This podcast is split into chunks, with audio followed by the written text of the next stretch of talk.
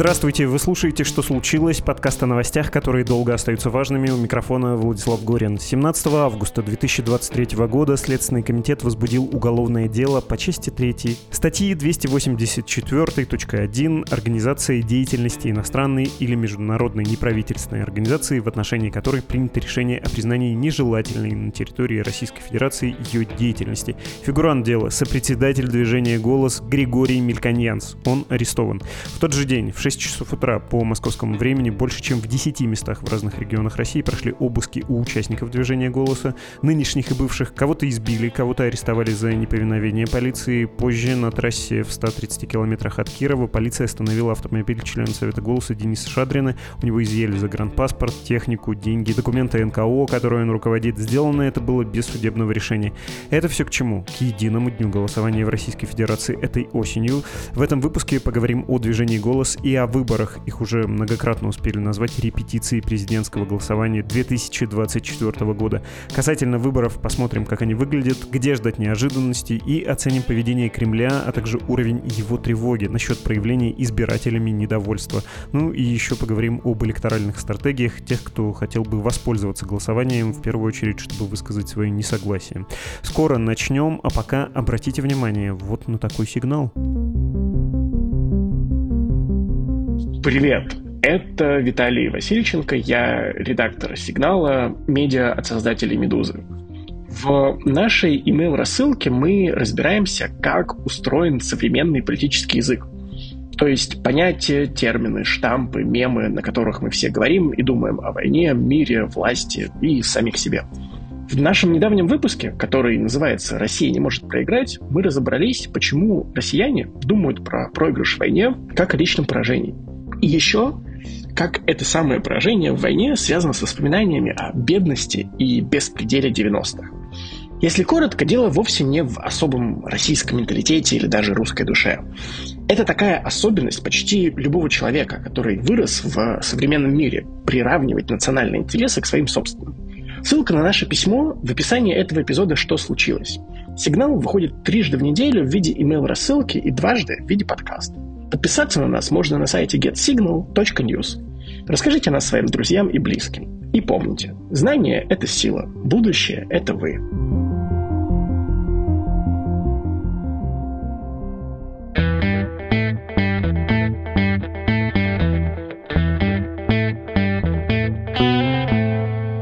Здесь Виталий Аверин, член Совета движения «Голос» с 2017 года по февраль 2023. Здравствуйте, дорогой Виталий. Здравствуйте. Предлагаю сперва поговорить о голосе. Обыски у бывших и нынешних участников движения прошли. Есть статья уже за организацию деятельности нежелательной организации. Как до этого дошло, кажется все-таки важным вспомнить. Могу я вас попросить сделать небольшой экскурс, что за 23 года «Голос» успел такого сделать, что вот мы пришли к делу, возбужденному СК? Да, конечно же могу. Как коллектив независимых наблюдателей мы существуем 2020 года. Тогда рядом неправительственных правозащитных организаций России была учреждена ассоциация «Голос». Ее профильной деятельностью стало независимое гражданское наблюдение за выборами. Собственно, все это время наш коллектив, наша команда наблюдает за выборами в разных организационно-правовых формах, если быть точным. До 2012-2013 года мы существовали как ассоциация «Голос», и все это время так или иначе могли испытывать какое-то давление, но самое беспрецедентное давление мы испытали в 2011 году. Он связан в том числе с совместным проектом, который мы делали с изданием «Газета.ру». Тогда было совершенно другое издание, другой информационной политики. И этот первый раз нам так серьезно прилетело. А в конечном итоге был принят закон об иностранных агентах, и мы первые приняли удар. Первая организация, которая была признана иностранным агентом, там за премию, подчеркиваю, которая была нам присуждена Норвежским Хельсинским комитетом. Мы были вынуждены отказаться от этой премии, потому что мы понимали, какие там, возможно, юридические последствия. Ну и, в общем-то, далее мы решили работать в виде объединений без образования юрлица. Так было создано, собственно, учреждено движение «Голос». В такой организационной форме мы работаем вот в эти последние, получается, 10 лет. Дальше уже закон, как мы знаем, ужесточался, он стал применяться в отношении, в частности, физических лиц, он стал эшелонно применяться в отношении средств массовой информации, даже еще в большей мере, чем, например, в отношении независимых гражданских объединений. Ну и мы снова оказались первыми в разгар Домской кампании в 2021 году. Наше движение, как именно объединение без образования юрлица, было признано иностранным агентом. Если быть точным, некоммерческой организацией, выполняющей функции иностранного агента. Ну и скорости у нас еще и половина коллег оказались в реестре физлиц СМИ, выполняющих функцию иностранного агента. Ну и мы тогда уже понимали, что возможны дальнейшие репрессии. И еще одно из таких репрессивных мер, принятых в отношении нас, стало признание нашего партнера, международной организации, куда мы входили как участник, этой организации «Энема». Организация международная, которая занимается наблюдением за выборами. Гражданским наблюдением за выборами. Не от имени иностранных государств, а от имени граждан этих иностранных государств. И объединений, собственно, входящих в эту сетевую организацию. Но здесь есть несколько моментов. Там мы были как ассоциация «Голос», которая за год до этого вообще была ликвидирована российским судом. Второй момент. Вся деятельность этой организации была связана только с международным наблюдением, и наблюдали они за всеми выборами, кроме российских. То вообще России это никак не касалось. Но еще один немаловажный момент, наверное, он будет по счету третьим. В день признания этой организации нежелательной, мы приостановили всякое участие в этой организации, предвидя возможные плохие юридические последствия. В этом нашем прогнозе мы оказались правы. Уже в октябре появились первые административные дела в отношении участников движения «Голос», которые принимали участие в международном наблюдении за местными выборами, дай бог памяти, в Грузии.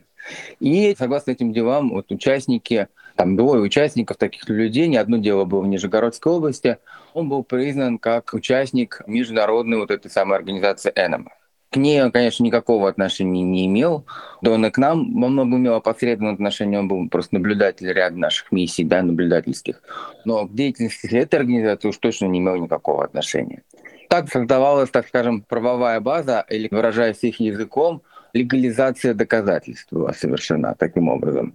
Вот, и была создана таким образом вот эта правовая база, через которую, вот, как я понимаю, был сделан заход уже против э, нашей организации Григория Мельконянца. Но с тех пор прошло два года. И мы понимали, что такое развитие событий вполне может быть. Более того, у нас есть регионы, Алтайский край, Кировская область, где эти атаки нами были отбиты, где судебные инстанции признали, что сам факт участие молодых людей в международном наблюдении не является доказательством того, что они стали участниками некой сетевой организации международной. И уж тем более это не означает то, что мы стали их структурным подразделением.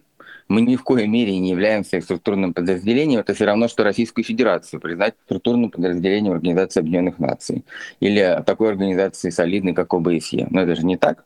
Россия действует самостоятельно и суверенно, в том числе и входя в разные международные организации. Этот же принцип может быть экстраполирован, перенесен и на других акторов, в том числе на общественные организации. Это очень важно про Эному, поскольку действительно именно участие в этой нежелательной организации Мельконянцу сейчас вменяется. И еще раз я хотел бы это просто подчеркнуть, что мы говорим не о какой-то боевой организации, отрицающей строй, а о структуре, которая вообще-то способствовала конституционному процессу в Российской Федерации, повышению прозрачности, честности выборов, в общем, источник легитимности власти, как это в Конституции написано, носитель власти власти — это народ, да? Что может быть более благородным с точки зрения Конституции, чем обеспечивать, способствовать прозрачности выборов? И с ранних двухтысячных, э, в том числе из-за голоса, государство стало сокращать возможности для общественного наблюдения. Как вы сказали, в начале 2010-х голос стал иноагентом, ассоциация «Голос» самораспустилась. Вторая половина десятилетия обыски и преследования участников с начала нового десятилетия 2020-х. Все вот это. Ну, в смысле, массовое признание десятков людей иноагентами, движение «Голос» тоже тоже в реестре иноагентов без юрлица и прочее, и прочее. Ну, то есть поразительно, что за деятельность, которая вообще-то фактически прогосударственная. Можете про себя лично рассказать? Многие ваши коллеги в России остались, а вы уехали, мы поэтому с вами разговариваем. Какова ваша судьба? Да, я отвечу на ваш вопрос. Еще я просто хотел бы пояснить, какой момент тут такой, мне кажется, он значимый. Это закон резиновый об иностранных агентах. Сейчас в нынешней его редакции его можно принять в отношении вообще любого гражданина Российской Федерации. То есть вот даже смысла нет обсуждать, потому что он настолько резиновый. Но вот изначально в нем закладывались определенные понятия, давались им тоже такие неточные определения. Что, например, считать политической деятельностью или политикой? Мы знаем, что на самом деле существует, грубо говоря, два вида политики. Есть политика как борьба за власть, уж в этом точно голос никогда не участвовал. Для этого у нас есть отдельный вид общественной организации, называемая политическая партия. Это та организация, которая непосредственно участвует в политической деятельности. И понятно, что политические партии не могут финансироваться из иностранных источников. Правозащитная деятельность, с этой точки зрения, не может рассматриваться как политическая. Даже если не есть компонент влияния на принятие государственных решений. Но это нормальная вещь, как бы граждане должны участвовать в управлении делами государства. И второй еще момент тоже в этом законе, как в старой, так и в новой редакции, я это знаю просто по своему опыту, как исполнительный директор организации одной, которая выступала партнером движения «Голос». На судах это вообще игнорируется, не берется в расчет, а то, что Минюсту не нужно доказывать связь между иностранным влиянием, получением иностранных денег и между политической деятельностью. И, собственно, поэтому у нас жертвами этого закона стало такое вот рандомное большое количество людей. Ну, произвольное в нашем представлении, наверное, у властей там есть свои какие-то определенные представления, почему они в один день признают иностранными агентами, а там неделями, месяцами, годами других, которые, казалось бы, даже подходят под эти формальные критерии, не попадают. Очевидно, что это все политически мотивированные решения. Они даже не основаны на том законе, который существует, но сам закон очень резиновый и позволяет его произвольно применять. Если же говорить о нас, то мы, как я говорил, многие представляли такой сценарий развития событий. Серьезность ситуации, понятно, изменилась в 2022 году. Серьезным образом изменил политическую ситуацию, изменил политический режим, он стал более репрессивным, он непосредственно ввел в стране военную цензуру, и она числе коснулась и нас. У нас из-за этого был заблокирован информационный ресурс. Ваш покорный слуга в первый же день войны принял участие в протестной акции – я был признан вместе с Мариной Литвинович и Кириллом Гончаровым в качестве организатора этих акций в Москве. Даже так. Мы вместе с Кириллом тогда сидели 10 суток по решению суда.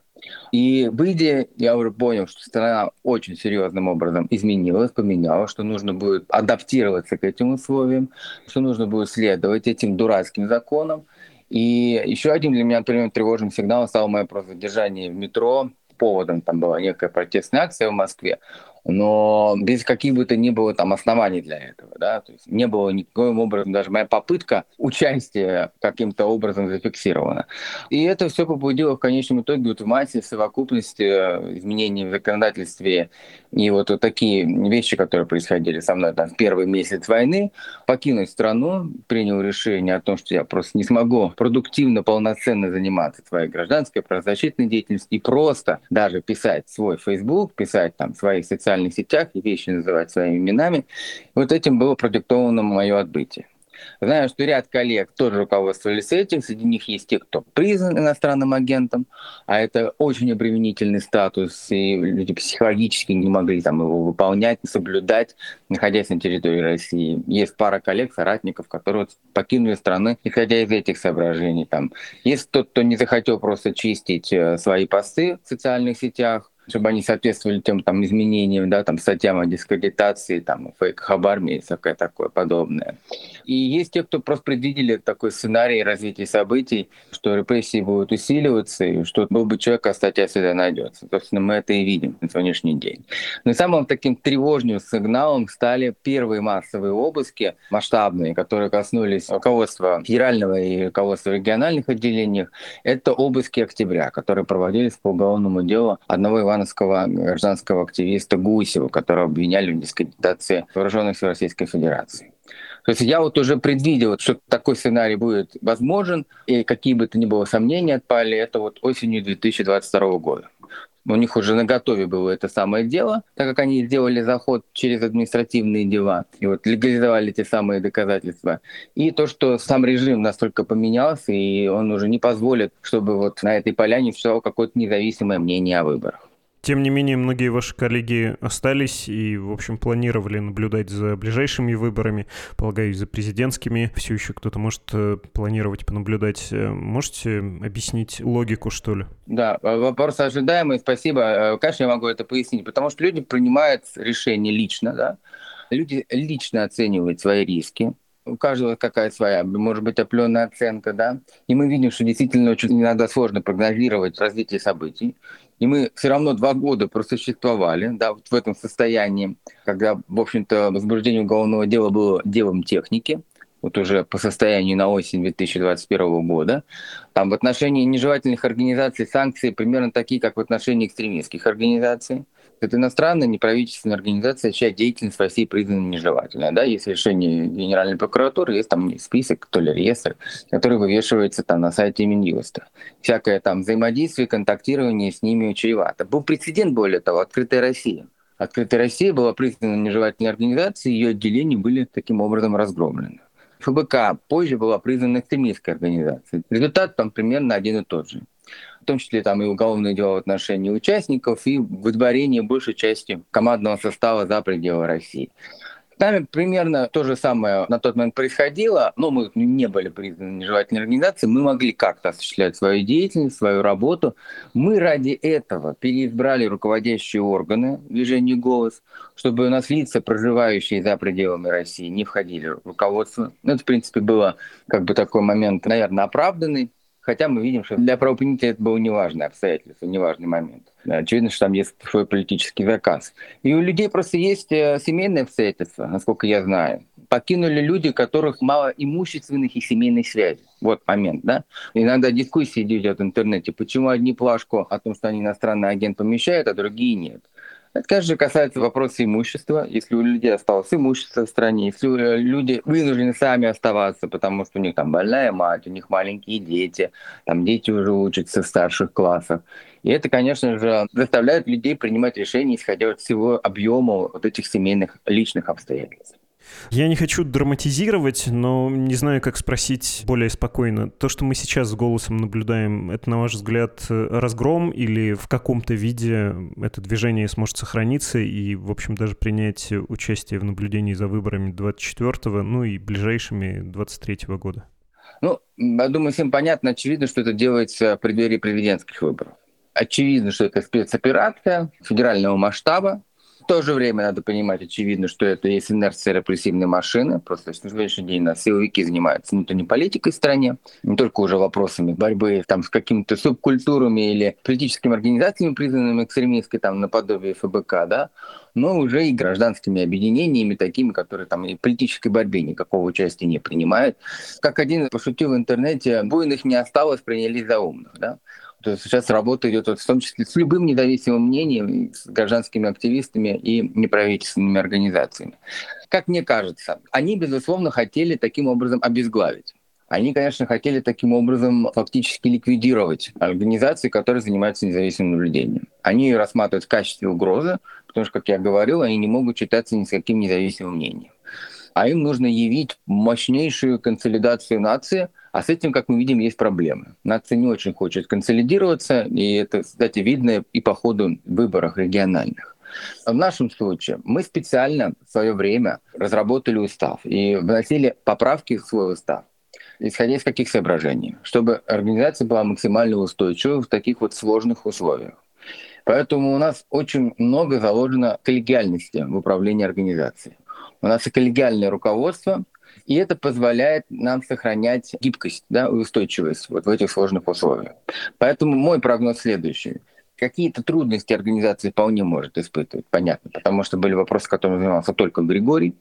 Но эти вопросы могут быть легко делегированы, эти вопросы могут быть приняты другими его коллегами в руководящем. Более того, этот руководящий орган нами может и переизбираться, и там могут быть там кооптированы какие-то другие участники движения. То есть понятно, что организация испытывает трудности, но эти трудности у меня есть некоторая уверенность, преодолеть сможет, и движение «Голос» может в том или ином качестве, в том или ином формате наблюдать за президентскими выборами. Я предложил бы в первую очередь обсудить сейчас осенние выборы, и у меня главный вопрос, который есть, который зудит в голове, а вы на что вообще рассчитывали? Ну, то есть, какое наблюдение? Вот возьмем этот самый ближайший день голосования. Он же даже не день, там три, с пятницы 8 сентября по воскресенье 10. Это сильно затрудняет наблюдение и какой-либо контроль. Плюс внедрение дистанционного электронного голосования, знаменитый ДЭК в 25 регионах нарисуют все, что захотят. Э, что тут можно наблюдать при таких условиях? В чем ценность наблюдения? И так ли она велика, когда ну, вы просто не видите целые области, у вас э, урны оказываются на несколько суток заперты без всякого контроля в помещении, к которому у вас доступа нет. Ну, я говорю про любых наблюдателей, да, вот так обобщая вас, гражданское общество, может быть, какую-то оппозицию или ее остатки, а у администрации, у власти, у условного Кремля есть доступ. Да, вы абсолютно правы. И у нас, конечно же, в движении была, есть и будет такая дискуссия. Думаю, сейчас эта дискуссия усилится. Я специально еще оговаривался, что в том или ином виде да, будет продолжена деятельность, потому что само наблюдение существует несколько форматов. Вот от чего очевидно, голос не откажется, и что действительно несложно делать, даже в таких условиях, это экспертное наблюдение, долгосрочное наблюдение за ходом кампании. Понятно, что сейчас тоже есть трудности, потому что региональные СМИ сфокусированы на таких безобидных темах, и там идет фокусация на теме войны. Независимые российские СМИ, можно тоже как бы такой определенный упрек в их адрес адресовать, то, что они очень часто сейчас сфокусированы только на войне в Украине, да, и на той агрессии, которая была оказана против Украины. Им мало, например, там, о политических новостях да, в России и в особенности в регионах. Но все равно информация собирается, анализируется, и эти экспертные доклады, очевидно, выходить будут. Вы правы, что созданы очень серьезные препятствия, ограничения для полевого наблюдения, для, собственно, наблюдения на участках. И вы назвали причины, да, там и дистанционное электронное голосование, и многодневное голосование. Здесь, мне кажется, просто должна сама организация принять решение, надо ли этим заниматься – потому что это и серьезные риски для самих участников, как мы видим, да, и довольно ограниченные ресурсы. И в просто таких условиях это делать сложно. Но все-таки чего мы исходим? Мы исходим из того, что страна у нас очень разная. Вы даже сейчас по региональным выборам это видите. Что вот в одном там регионе сейчас есть настоящие конкурентные выборы. Обсудим Хакасию, очевидно, вы про нее говорите. Да, и в ряде других регионов, кстати, тоже вполне возможен такой квази-конкурентный сценарий. У нас такой политический режим, что у нас очень много квази и много таких суррогатных вещей. Еще называют там спящие институты, еще что-либо подобное. Это есть вот в восточных регионах, сибирских регионах, там тоже ситуация такая. И просто объективно мы видим, есть общественное настроение, протестные общественные настроения, которые так или иначе посредством выборов могут быть выражены даже посредством таких вот кривых выборов, очевидно, с таким искаженным фокусом, но это может быть сделано. То есть здесь вот может быть куча соображений приведена, почему все-таки таким наблюдением стоит заниматься, но в то же время вы правы, существуют серьезные ограничения, препятствия, которые не позволяют вести полноценное это полевое наблюдение. Потому что важна и качественная, и количественная сторона. Количество наблюдателей тоже важно мобилизовать, чтобы обеспечить полноценное наблюдение. Вот могу сказать следующее. Сейчас идет дискуссия.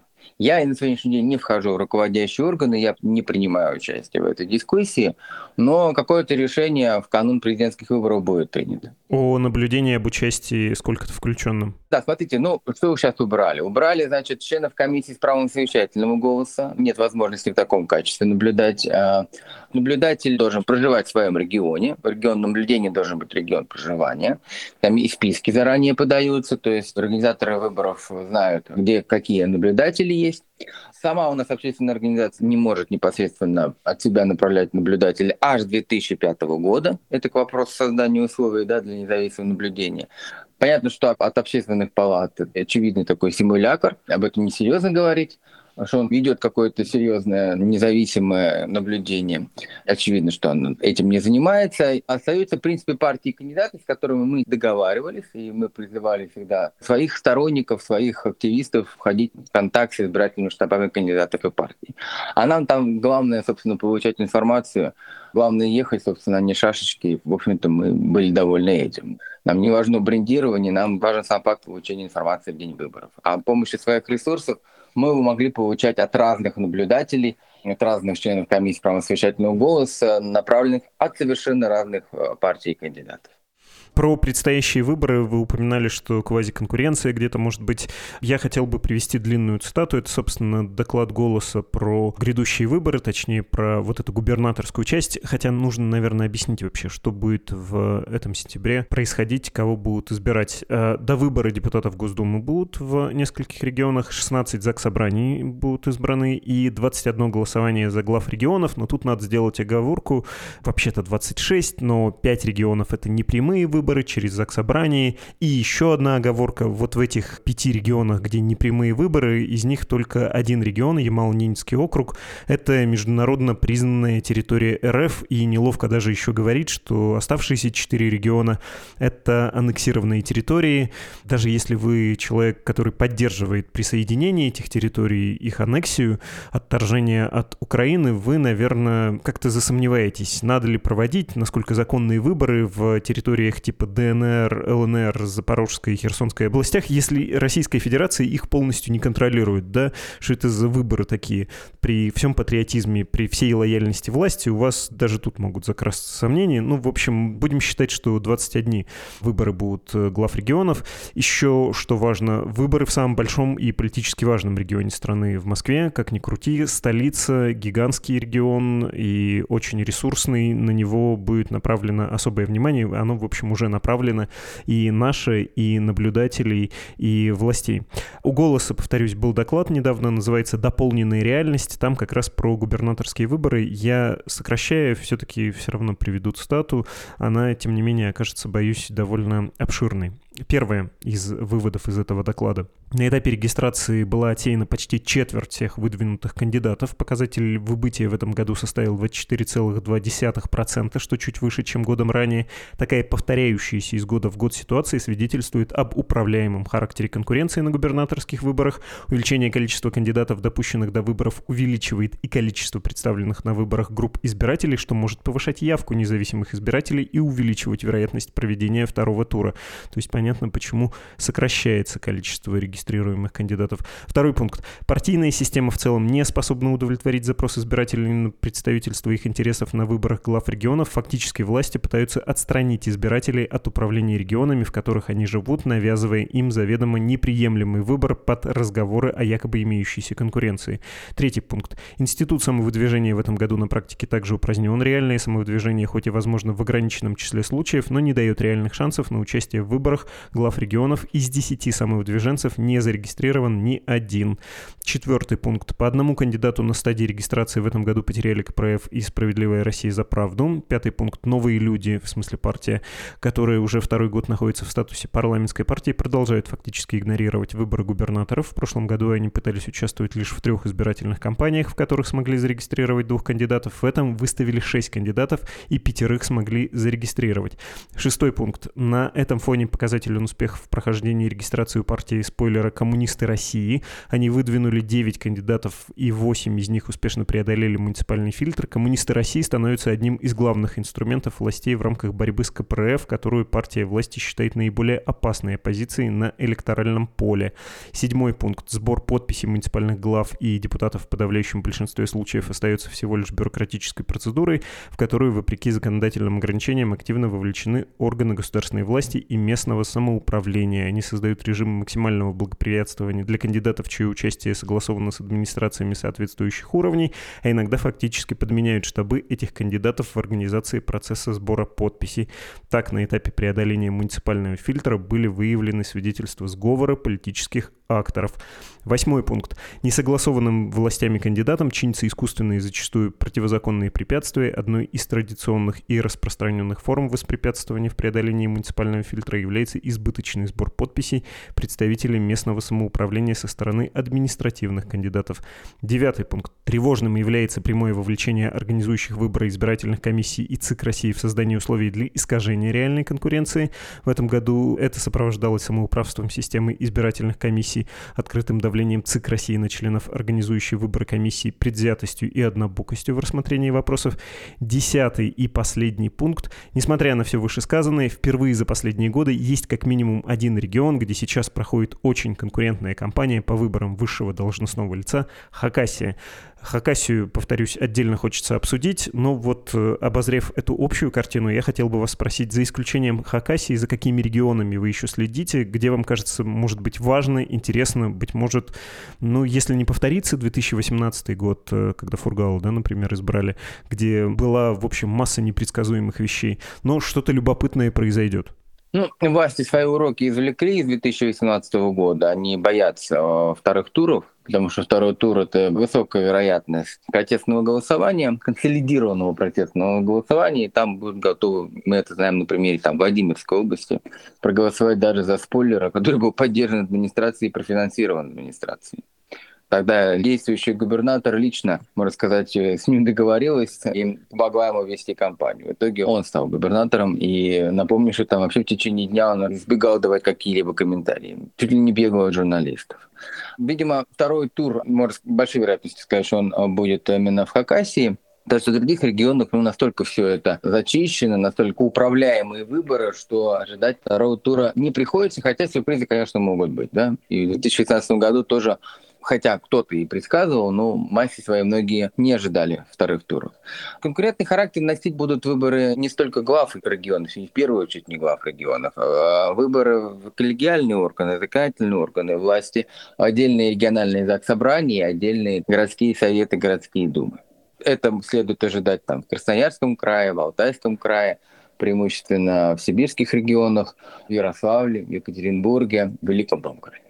Это определенные города своей политической культурой, своей электоральной культурой, если хотите, города со своим политическим классом, своей историей политической или региональными элитами.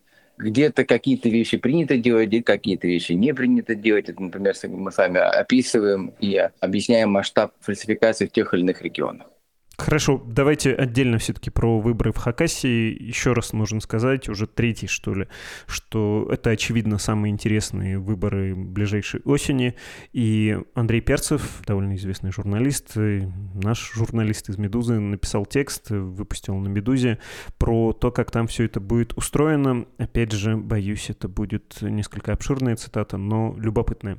Губернаторские выборы в Хакасии, скорее всего, станут для Кремля самыми проблемными в этом году. На них кандидат от власти, участвовавший в войне с Украиной единорос, депутат Госдумы Сергей Сокол, будет конкурировать с действующим главой коммунистом Валентином Коноваловым, избранным в 2018 году в ходе протестного голосования. В середине лета рейтинги Коновалова и Сокола были примерно равны и колебались в районе 40%.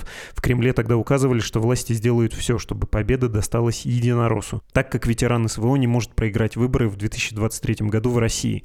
Однако в августе ситуация стала более сложной. Рейтинг Сокола не вырос, вырос, а у Коновалова наоборот подрос. Второй тур — это уже реальность, и его исход будет не в пользу Сокола, предполагает собеседник «Медузы», близкий к политическому блоку администрации президента.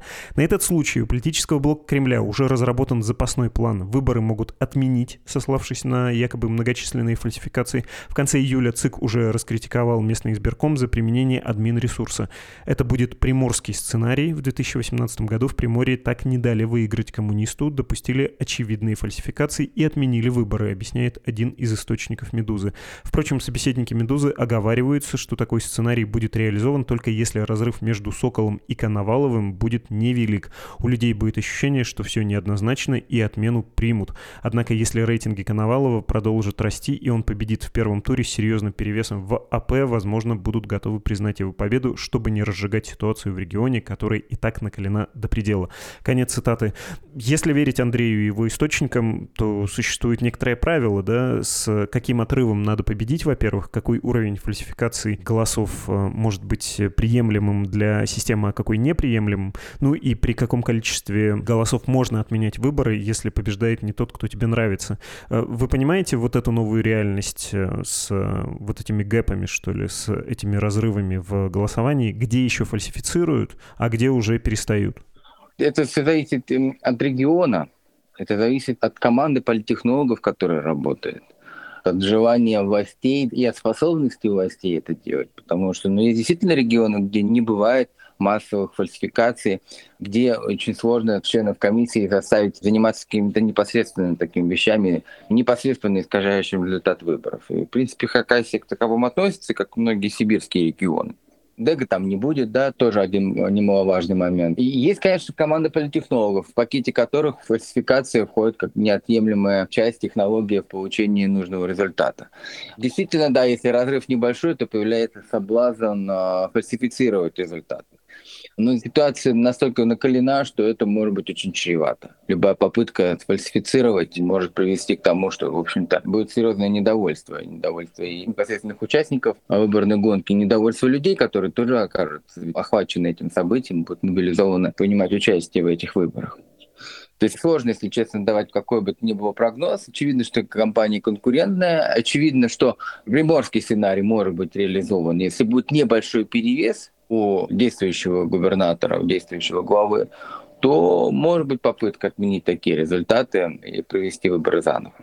То есть, если пытаться составить рецепт, что ли, непредсказуемых выборов, э, должен быть конфликт у руководителей в элитах, прости господи, региона, а в Хакасии он есть. Не должно быть электронного голосования, даже несмотря на трехдневку. Электронное голосование — это такая серебряная пуля, да, можно кардинально изменить цифру. Нужно, чтобы оппозиционный или там не фаворит власти, да, правильнее говорить, чтобы он существенно побеждал, чтобы там был существенный перевес. Ну да, мы же видим, что, в принципе, фаворитом гонки является действующий губернатор. Такая ситуация для Кремля очень нетипичная. Очевидно, что федеральный центр и команда политтехнологов, которые работают в этих условиях, эти условия для них некомфортные, им неудобно вести кампанию в такой позиции, и им сложно вообще выигрывать такие выборы, потому что они привыкли вести кампанию, где их кандидат является фаворитом, бесспорным фаворитом, а здесь такого нет. И вы правы, действительно, раскол в элитах – это тоже очень важная составляющая, которая способствует в том числе конкурентному ходу выборов, способствует тому, что региональные администрации могут занимать разную позицию в отношении участников гонки. Ну, чем-то даже ситуация напоминает там 96 год. Хоть очень часто эти выборы в последнее время критикуют, да их всегда критиковали, да, но если их сравнивать с нынешними выборами, во многом они могут быть эталоном честности. Но если не честности, то эталоном конкурентности. Да? Выборы были двухтуровые. То есть э, это тут похожая история с расколом элит, похожая история, что там региональные администрации могут работать на разных, э, а могут вообще самоустраниться. От беды подальше, да, понимая, что если не виден четкий фаворит, то какой смысл ставить на какую-то лошадку и работать на этот результат? Но еще нужно записать какое-то недовольство, что ли, должно быть у людей, и готовность или ожидание, что они могут быть э, готовы к чему-то, что смахивает на протесты в защиту Фургала. Мне сложно просто судить, я не знаю, какие общественные настроения сейчас в Хакасии, да, и насколько там люди будут мобилизованы. Но да, если у Коновалова есть большая группа поддержки, и это как ядерный электорат КПРФ, так и непосредственно его сторонники, а таковые могли появиться за годы его правления, да, это способность людей защищать результат не знаю, там какие формы будут выбраны КПРФ и штабом Коновалова защищать свой результат.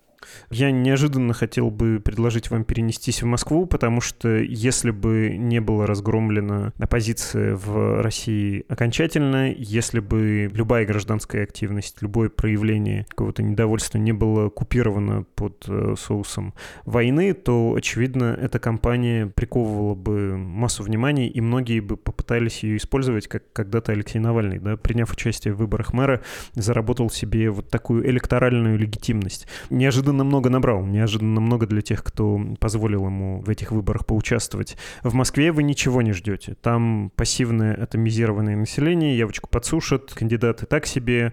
Единственный, за кого глаз зацепляется, это внук Геннадия Зюганова, Леонид, но и то задержится взгляд и дальше пойдет. Тут проблем не будет. Ну, смотрите, Москвой что интересно. Впервые Собянин пошел от партии «Единая Россия». Как мы это понимаем, видимо, действительно дана такая разнарядка по всем регионам, что административный кандидат должен идти от партии власти. В этом есть, конечно, символизм, тем самым выражается вот та самая консолидация, консолидация элит вокруг лидера. Они идут все от партии президента, партии власти. Но при этом Собянин, и не он единственный, там ряде регионов тоже схожая есть картина, он не использует логотип Единой России, название Единой России своей агитации предвыборной. Это очень важный момент, да. Но он раньше его не использовал, когда шел в качестве самодвиженца. Потому что, в принципе, для главы такого крупного мегаполиса, как Москва, с большим количеством критически оппозиционно настроенных людей, все равно критически настроенных много, да? Зачем лишний раз людей как-то раздражать и побуждать их каким-то там действиям? Это второй момент, который просто тоже бросается в глаза, то, что Собянин не использует свои агитации. Собянину важно показать, что он глава всех москвичей, всех взглядов, убеждений, что вот он такой вот может быть выразителем их интересов. И, кстати, тоже вот с этим связан третий момент. Это один из тех глав, которые дистанцируются от темы СВО по максимуму насколько это возможно, насколько это просто допустимо. Понятно, что есть какие-то ритуальные вещи, которые он должен делать, и он их делает, как, например, Мишустин, да. Но он себя здесь ведет как технократ, то есть он выполняет какие-то поручения, там кому-то оружие приобрести, он камеру вручает. Это как бы один такой момент. Но очевидно, что это ритуальные вещи. Человек никоим образом это не увлечен, а скорее обременен.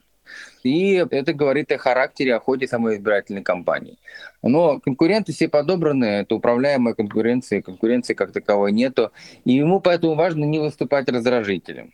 Ему важно, чтобы вот машина, вот эта вот электоральная, которая есть в Москве, она большая, вот эта административная машина, еще созданная Лужковым в основе своей, чтобы она сработала в день выборов. То есть мобилизация масштабная ему не нужна ни на какой идеологической теме. Там за СВО, против СВО, антивоенные, например, нет. Ему нужно, чтобы была чистая административная мобилизация на выборах.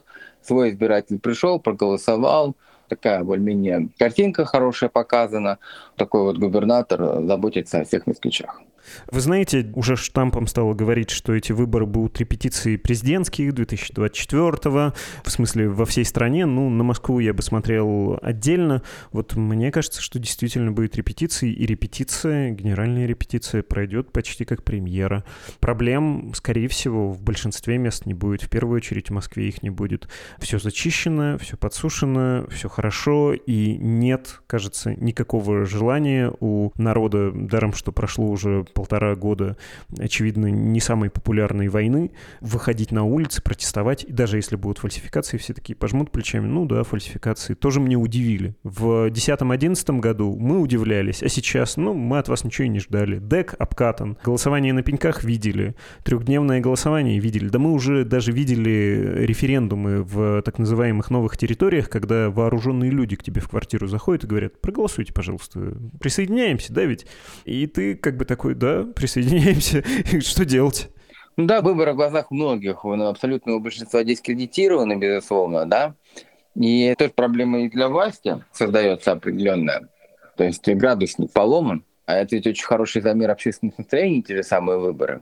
Сама кампания в Москве и то, как ее ведет э, Собянин, она направлена на то, чтобы не раздражать людей.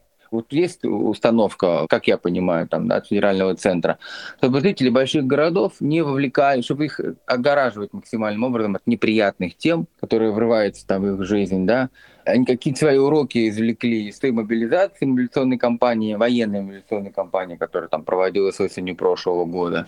И жители больших городов стараются не раздражать. И поэтому Собянин, конечно же, будет тоже соответствующим образом вести кампанию. И результат ему будет обеспечен административной машиной про выражение недовольства и замер вот этого. Ну, поскольку система сломана, я не очень понимаю, что там можно замерить, и, может быть, это главный момент, который меня смущает, когда я читаю призыв Навального голосовать на этих выборах за кого угодно, кроме кандидата от «Единой России». И раз уж я про это заговорил, давайте я приведу слова Алексея Анатольевича, вот его аргументы.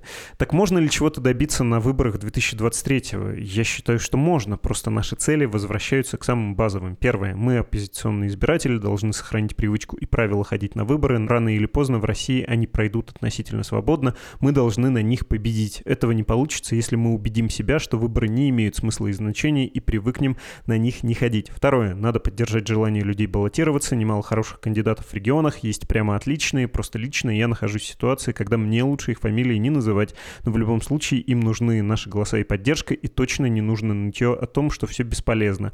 Третье. Крайне важно сохранить сохранить остатки инфраструктуры наблюдения. Как я сказал, рано или поздно в России пройдут относительно свободные выборы, ну и на этих выборах у нас вновь попытаются украсть голоса, нам нужны будут опытные наблюдатели. Я считаю, что в нынешней ситуации нам надо сделать шаг назад и вернуться к стратегии голосования за любого кандидата против Единой России. Идите на выборах с целью нанести максимально возможный урон партии власти и ее кандидатам. Вот, повторюсь, мне в этой логике не очень нравится, что когда Навальный говорит, надо сохранить привычку ходить на выборы, не уверен, что надо сохранить привычку есть вместо шоколада другую субстанцию и при этом причмокивать и говорить, ах, как сладко. Не уверен, что нужно поддерживать желание людей баллотироваться. Ну, то есть, наверное, есть какие-то кандидаты независимые, их остатки, но это такие точечные явления. Точно ли надо всем идти на выборы? Не уверен, что аргумент про сохранение остатков инфраструктуры наблюдения тоже сейчас работающий. Мы до этого обсуждали, что случилось с голосом. Ну, согласитесь, это аргумент не для широких народных масс. Я, в принципе, с вами согласен. Вы, наверное, не должны исходить из соображений сохранения инфраструктуры оппозиционных политиков, оппозиционных политических партий. Да, я бы рад, может быть, но мы с вами обсудили, что этой инфраструктуры почти нигде не осталось. Нет, их соображение понятно абсолютно. И то, что важно сохранить э, инфраструктуру, важно поддерживать какой-то уровень активности, эти соображения абсолютно понятны. Но я абсолютно согласен с Навальным. Потому что вообще, что такое политика? Политика — это про участие. Если вы не участвуете в выборах, ваш голос вообще никаким образом не засчитан, и, к слову, он будет засчитан именно в пользу власти. Потому что считается, что если ты не участвуешь в выборах, ты согласен с тем положением вещей, которые существуют. Это раз. А во-вторых, у тех, кто хронически не участвует в выборах, понятно, что их голоса соответствующим образом и засчитываются. Да? Технически даже. Это один из способов фальсификации голоса абсентеистов, тех, кто хронически не ходит на выборы. Участвовать нужно именно по тем соображениям, которые указал Алексей Анатольевич. Это потому что форма гражданской активности, потому что, более того, это сейчас самая безопасная форма гражданского протеста. Самая безопасная. Более безопасной формы, наверное, сейчас и не найти ни уличные акции, ни даже сейчас уже публикации в социальных сетях, да, у нас там сотнями заводятся административные уголовные дела. В условиях, когда действует военная цензура, да, и вообще человека легко за публикацию в интернете можно обвинить в каких угодно вещах. Начиная с той же военной цензуры, заканчивая каким-нибудь экстремизмом или там демонстрации какой-нибудь нацистской атрибутики. Куча разных составов правонарушений, преступлений. А вот выборы, сам акт участия в выборах у нас до сих пор не криминализован. Это единственный просто вид деятельности, который вот никоим образом не криминализован нашими властями. Вынужден сейчас такие абсурдные вещи обсуждать. Поэтому, конечно, участвовать нужно и руководствоваться, возможно, той стратегией, которую предлагает Алексей Анатольевич Навальный, если вы человек оппозиционных взглядов. Здесь действительно ничего не поменялось. Ну вот возьмем с вами пример, вот самый яркий, чаще пример, вот выборы в Хакасии. Коновалов идет от партии, которая открыто поддерживает спецоперацию, открыто поддерживает эту агрессию да, против Украины. Более того, не только поддерживала, она ее, можно сказать, идеологически подготовила. Она за это вписалась. И вписалась и посредством идеологической, и посредством кампаний, которые велись, э, потому что тема озвучивалась в ходе выборов понятно, немножко, может быть, в тени иногда задвигалась, но и непосредственно в основе лежит их законопроект о признании независимости ДНР и ЛНР, да, стал формальным спусковым крючком для начала специальной военной операции. Напомню, что именно проект КПРФ был взят за основу, поддержан Государственной Думой, а затем и главой государства. А при этом кандидат, реально оппозиционный кандидат, причем кандидат, реально претендующий на победу, фаворит гонки, и это реальная оппозиция. Нельзя сказать, что он не нереальная оппозиция. Если мы знаем, что выборы, где, например, участвуют кандидаты от Яблока, например, Великий Новгород, там Екатеринбург, они открыто выступают против войны. И у них есть реальные шансы быть избранными. И в этих городах реально есть их избиратель, который имеет полное право на представительство своих интересов и все, что называется в их руках. И именно в этих конкретных городах не существует массовых фальсификаций. Там вот очевидно нужно идти. Если вы оппозиционных антивоенных взглядов, там очевидно нужно идти голосовать за эту партию ее кандидата. В таких ситуациях я согласен, тут не поспоришь. Но в случае с Москвой у меня все-таки этот образ стоит перед глазами. Но я не очень понимаю, то есть это же даже как сигнал и как выражение протеста не сработает. Система сама скорректирует результаты и сама же будет на них опираться. Она не то, что им верит, но это как э, в случае с компьютером. Даже неверно введенный результат становится той цифрой, которой оперируют. Ну то есть э, что вы там продемонстрируете? То, что выйдут избиратели как э, в зимние протесты 10-11 годов, я не очень верю, извините. Я могу себе представить, ну, в какой-то очень большой фантазии с гигантским количеством допущений, что в 24 году на выборах может быть какое-то количество людей, устав от мобилизации, какие-нибудь еще экономические сложности неожиданно навалятся, проголосуют, но не в большинстве своем, а просто в значимом количестве, не так. И вот тут особенно бы пригодился какой-нибудь голос или любые другие наблюдатели, которые бы сказали, да, вот вас точно обманули, это бы подогрело ситуацию. Ну вот какие-то очень невероятные допущения из сегодняшнего дня. А в этой осенью, ну вообще не понимаю, в Москве все зацементировано, все сделано уже.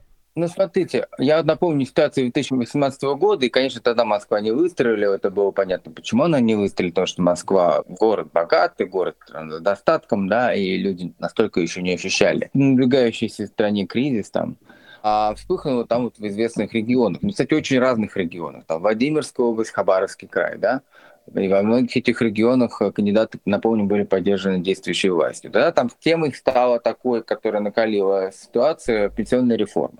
То есть люди не приняли пенсионную реформу, не согласились с властями, что вот они полгода назад голосовали за своего лидера, да, показывали там э, рекорды явки и проценты голосований за него. А тут вдруг вот он проводит реформу очевидно непопулярную, которая от большинства отторгает его ядерный электорат и его непосредственно избиратели. И это вот в ряде регионов выстрелило. Мы тоже действительно видим, что есть социальный протест, есть протестное общественное настроение, и что они могут получить то или иное выражение посредством выборов. Но на каких это выборах произойдет, иногда судить очень сложно. Может сыграть фактор неожиданности какой-то, фактор случайности. Если говорить о Москве, то здесь, если хочется как-то нарушить эту вот э, благостную картину, во многом искусственно создано, потому что в Москве есть куча проблем, которые не решаются, игнорируются городскими властями то любое вот это голосование против инициативного кандидата может сыграть свою роль потому что все равно можно всегда вести отдельный подсчет бумажных голосов и электронных голосов. И вы этот гап, вот эту разницу вы всегда увидите и сможете сделать свои определенные выводы. Потому что ведь на самом-то деле тот же ДЭК, когда вот оценивают, он серьезным образом ударяет по легитимности власти не только в глазах избирателей, да, но и в глазах самого чиновничества, в глазах элиты потому что результаты делаются не вот этой машиной бюрократической, получается, да, не учителями, там, не бюджетниками, а результат делается буквально несколькими операторами. И вот этот разницу тоже очень важно показывать. Легитимность, она сложная субстанция. И это будет легитимность во многом такая подорванная. Победить на таких выборах для власти это создает определенные риски и угрозы. Им важно же посредством выборов подтверждать свою власть находить непосредственное подтверждение, доказательство этого да, в числах, в количестве людей, в картинке. А если эта картинка сформирована только за счет электронных голосов, то такая слабая легитимность получается. Причем априори к ней недоверием относятся все абсолютно. Такое складывается ощущение. И сама власть, и сами власть придержащие, и чиновники не исключение. Потому что не они уже будут обеспечивать этот результат. Мы же знаем, как работают выборы в электоральных султанатах посредством выборов местные элиты, региональные элиты присягают на верность федеральному центру и показывают соответствующий результат. А тут какой они результат показывают? Кто его будет делать, кто его будет обеспечивать? Поэтому, если говорить позицию обычного избирателя, ну, если уж не совсем уж ворочишь нос, и это возможно, то, конечно, нужно идти на выборы и голосовать, ну, исходя из своих вот представлений о прекрасном. У меня последний вопрос, и простите, что я в этом полемическом задоре говорю вещи, которые, может быть, мне самому не очень близки, и скорее участие, да, лучше, чем не участие, но, с другой стороны, есть и повод для какого-то гигантского пессимизма. Казалось, после так называемого референдума, который не был референдумом даже законодательно-юридически, об изменениях в Конституцию Российской Федерации, мы видели еще хуже дна. Электоральную процедуру, когда в Херсонской области, в Запорожской Запорожской, в э, тех ее частях, которые были оккупированы российской армией, прошли так называемые референдумы, которые, ну, выглядели, вот вы говорили о картинке и о цифре, совершенно безобразно. Когда под предлогом того, что у вас могут быть, значит, теракты, мы даже участки не открываем, и, повторюсь, вооруженные люди в сопровождении там каких-то чиновников и чиновниц с корзиночками, этими урночками, ходят по квартирам, и к тебе в дом реально заходят вооруженные люди. Ну, то есть это была максимально максимально неубедительная картинка. и ничего не заржавело в этих регионах, у этих администраций. Я просто пытаюсь это экстраполировать на всю страну. Ну, Владимир Путин может что угодно показать. Он может эту процедуру провести каким угодно образом, но при этом, не моргнув глазом, потом сказать, ну, знаете, положение сложное, вообще война. Я на самом-то деле военный лидер. Это большое достижение, что мы в период специальной военной операции Великой Отечественной практически проводим еще какое-то голосование, спасибо за поддержку, а все остальное меня не волнует. Ну, то есть не переоцениваем ли мы ту самую легитимность электоральную сейчас и эти самые выборы, когда, ну, вот он военный вождь, он себя таким видит, и административная и репрессивная машина тоже, в общем, с ним согласна. Ну, смотрите, то, что власть найдет этому объяснение, это никто не сомневается. Власть нашла объяснение, то, что Херсон был потерян, да, и был, в конечном итоге освобожден ВСУ. То, что власть найдет объяснение, как бы всем понятно, да, но вопрос, примут ли это люди, и примет ли это сама власть, к слову говоря, да. И я просто уверен, что ни Собянин, ни Коновалов не хотели бы, чтобы у них в регионе были выборы проведены так, как они были проведены ДНР, ЛНР, так называемых вот этих новых территориях. Они не хотели бы таких выборов, это уж точно.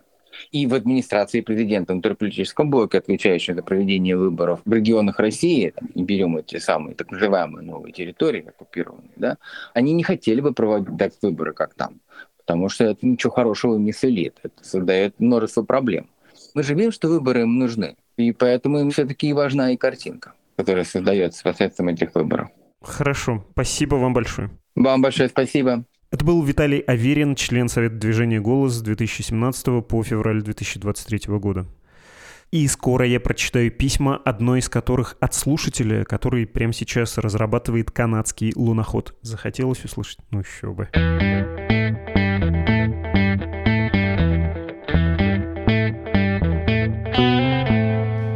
Напоминаю, подпишитесь на дружественный нам сигнал, ссылка есть в описании, ну а если хотите писать в Медузу сами, то адрес для ваших посланий подкаст собакамедуза.io. Открываю этот ящик, читаю без имени в послании. Добрый вечер, только что послушал подкаст про популярность Путина в мире. Было интересно послушать, почему разные страны Юга выступают с поддержкой России. Я сам переехал из России в Молдову в свете недавних событий и заметил, что в Молдове люди очень сильно разделены на проевропейские и пророссийские. Пожалуй, главная причина, по которой некоторые родственники здесь даже за стол не садятся, если есть фанаты Путина или Европы, несмотря на то, что в Молдове был конфликт и война с Приднестровьем, и Россия вмешалась в конфликт и создала за Днестром никем не признанную республику. В Молдове количество сторонников России и Путина не уменьшилось, а после начала войны сторонники России стали громче и более заметны в медиа и политике. Так вот, хотелось бы предложить тем подкаста отношение к Путину на постсоветском пространстве после начала войны. К примеру, есть страны, как Казахстан, Армения, Азербайджан, где непонятно, какое настроение у людей и какое у них отношение отношении к происходящему.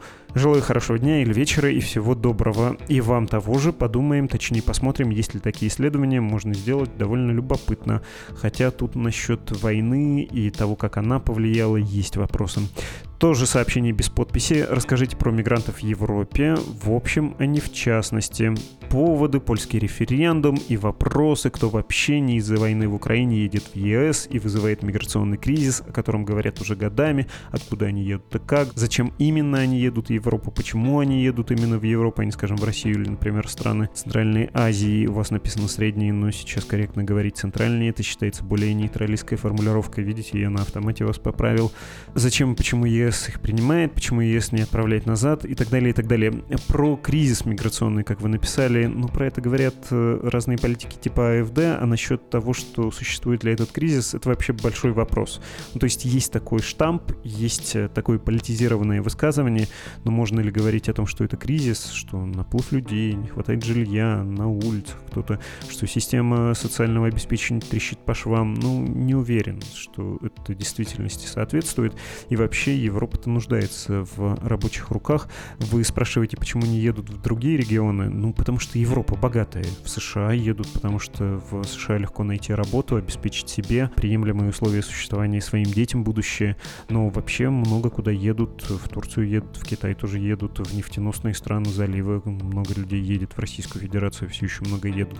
В общем, политизированная тема, и мне кажется, что тут э, нет какой-то остроты, невымышленной, что ли, но присмотрим присмотримся. Хорошо. Просто я не очень заклассен с определением кризис. Галина написала приятные слова, и вот еще что. Спасибо за подкаст про Луну-25. Не было сомнений, что вы поднимете эту тему. Хотелось бы, если возможно, еще в будущем погрузиться в темы из науки, а именно как там дела обстоят, когда природа самой профессии подразумевает международное сотрудничество на планетарном уровне. Были ли прецеденты развития в условиях изоляции или надежда лишь на то, что удастся пересидеть тяжелые времена, сохранив знания и потенциал?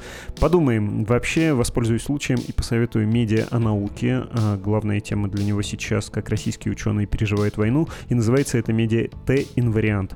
Почитайте, там как раз про это много написано. Отдельно весело, что вы написали про Луну-25, мол, не сомневались, что мы сделаем выпуск, но я вообще-то брюзжал и сопротивлялся. Я говорил про Луну-25, там все понятно, да такое падение аппаратов бывает. Что опять, воздевать руки о конце изучения космоса в России? Э, редактор с императорским именем Анны и главный редактор в итоге меня победили, так что им ваши благодарности, не мне, я сопротивлялся. И последнее из того, что я вижу на момент записи в ящике, вот какое письмо. Пишу вам под впечатлением от сегодняшнего выпуска, что случилось о Луне-25. Хотел вам написать еще вчера, но вы меня все-таки опередили. Благодарен вам за выпуск. Василий очень интересно описал эту миссию в контексте лунного ренессанса. Все же пишу я вам не просто так. Сейчас в качестве младшего технического сотрудника я работаю над луноходом страны, которую ни разу не упомянули в выпуске — Канады. Мы также направляемся на Южный полюс Луны в поисках воды. Впрочем, я обиду не держу, потому что пока эта программа не набрала уж очень большого международного внимания. Если позволите, я хотел бы дополнить комментарий Василия. Он отметил, что в условиях международных санкций Роскосмос оказывается в условиях конкуренции с Минобороны за нелегально импортированные компоненты двойного назначения. В целом я вижу такой сценарий. Существуют не только сложные импортные навигационные модули, но и специализированные чипы, защищенные от радиации, для покупки которых нужно проходить всяческие процедуры по контролю экспорта. Впрочем, предположу, что для армии в них спрос меньше, но я думаю, без обвинений в адрес вашего гостя, что у большого количества людей существует впечатление о том, что космическая электроника — это вообще непостижимая уму энигма, произведенная из чипов, собранных в единственном экземпляре. На деле секретный соус этой электроники в строжайшем контроле качества и очень серьезном режиме термальных, вибрационных и электрических тестов. Компоненты мы покупаем в целом те же и оттуда же, что и студенты-любители радиоэлектроники, поэтому, учитывая схемы серого импорта продуктов больших производителей полупроводников, описанных версткой и опубликованной в том числе «Медузой» в июле, я не вижу особой проблемы для Роскосмоса, ведь космический аппарат — это не военный дрон серийного производства, нет, нужно лишь достать одну большую партию компонентов. Надеюсь, вам и слушателям понравился краткий экскурс в мир космической инженерии, а я буду с большим нетерпением ждать, пока вы в следующий раз заглянете в мир внеземных путешествий. Зная, что подкаст в целом о другом, но уверен, что в космической сфере есть еще очень много новостей, которые долго остаются важными. Отвечая на ваш вопрос, понравился ли экскурс? Очень понравился. Вообще нравится, когда слушатели расширяют, углубляют наши, пусть заведомо поверхностные выпуски, ну как не поверхностные, если о новом каждый день, и когда это еще личная история, жаль, что вы мало написали про то, над чем работаете в Канаде, как успехи с вашим находом канадским. Но вообще, по-моему, идеальное письмо и компетентное, и с личным отношением, личной историей. Интересно, интересно. Пишите еще все, у кого есть подобные же истории. Вы слушали подкаст «Что случилось?», посвященный новостям, которые долго остаются важными. Всего доброго и до встречи.